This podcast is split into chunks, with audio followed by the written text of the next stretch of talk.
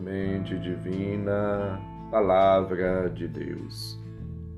Caros ouvintes, irmãos e irmãs, iniciemos o nosso encontro com Deus em nome do Pai, do Filho e do Espírito Santo. Amém. Proclamação do Evangelho de Jesus Cristo segundo Lucas, capítulo 6, versículos de 6 a 11. Glória a vós, Senhor. Aconteceu no dia de sábado que Jesus entrou na sinagoga e começou a ensinar. Aí havia um homem cuja mão direita era seca. Os mestres da lei e os fariseus o observavam para ver se Jesus iria curá-lo em dia de sábado e assim encontrarem motivo para acusá-lo. Jesus, porém, conhecendo os seus pensamentos, disse ao homem da mão seca: Levanta-te e fica aqui no meio. Ele se levantou e ficou de pé. Disse-lhe Jesus: Eu vos pergunto, o que é permitido fazer no sábado, o bem ou o mal? salvar uma vida ou deixar que se perca. Então Jesus olhou para todos os que estavam ao seu redor e disse ao homem: Estende a tua mão. O homem assim o fez e sua mão ficou curada. Eles ficaram com muita raiva e começaram a discutir entre si sobre o que poderiam fazer contra Jesus palavra da salvação. Glória a vós, Senhor. Conforme ouvimos, Lucas apresenta novamente a polêmica sobre o sábado. Oportunidade que tem para Jesus realizar um milagre em favor de um homem paralítico e devido isto surge, provoca nos adversários críticas, comentários, há um choque.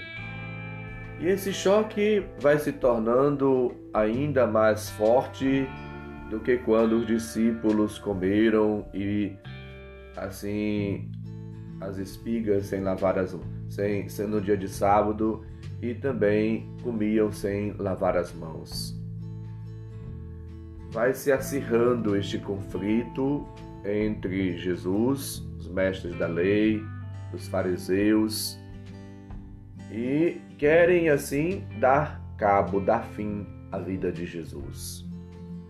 Jesus não pode aceitar a pretensão dos escribas e fariseus, mas aponta-lhes não só as falhas, os defeitos, mas as más intenções que estão no coração. A perversidade dele Jesus percebe, porque ele lê o coração do homem, daquele que o escuta e segue, mas também daquele que fica aí o espiando e quer apanhar Jesus em algo errado ou falso. Ele, diante dessa realidade de artimanha, de estratégia para apanhá-lo numa cilada, Jesus realiza o milagre. Enfrenta os adversários colocando a questão da seguinte maneira: O que é preferível fazer em dia de sábado? O bem ou o mal? Salvar uma vida ou perdê-la? Versículo 9. Jesus está seguro da sua certeza e nem espera a resposta, simplesmente age, cura o doente e desencadeia uma reação de fúria contra si. A intolerância e a violência dos adversários levam Jesus à morte espiritual antes da morte física. Para ele, Jesus, portanto, precisa é, ser eliminado, ser destruído. Jesus, no entanto, continua sua vida e missão, porque foi para isto que ele veio para salvar, para curar, para redimir, para levar a boa nova a todas as pessoas. Jesus, diante das dificuldades e tribulações, ele permanece firme e está completamente e profundamente convencido da sua missão, por isso ele não teme enfrentar as dificuldades. Ele sofre por nós, ele se doa, ele se entrega, ele é o nosso Deus, ele é o nosso Salvador, ele é o nosso protetor. Antes de se entregar ao sofrimento, fez-se também nosso amigo. É Ele que, portanto, nos amou e se entregou por nós. Ou como São Paulo, Gálatas 2,20 diz: Amou-me e entregou-se por mim. E Ele nos amou por primeiro. Ele, portanto, nos conhece profundamente. E nós também devemos amar as pessoas e cuidar delas, a exemplo de Cristo. Devemos colaborar para a vida, felicidade, realização e a salvação plena das pessoas. Só Jesus é capaz de conceder, conferir, dar a salvação e a vida plena. Somos chamados a enfrentar as dificuldades em Cristo Jesus, como nos lembra Colossenses 1:24.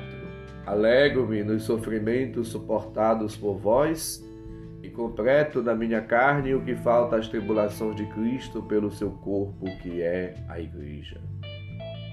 Unir-nos à paixão, morte e ressurreição de Jesus, a Páscoa de Cristo deve ser, portanto, também a nossa Páscoa. Devemos passar e superar, suportar os sofrimentos e viver em Cristo, como nos lembra 2 Timóteo 2:11. Se com ele morremos, também com ele viveremos. Viver em Cristo e passar por todas as intempéries da vida na unidade com ele, na comunhão, na fidelidade, na presença de Deus, na amizade com Deus. Somos chamados, portanto, a viver uma vida plena em Cristo Jesus.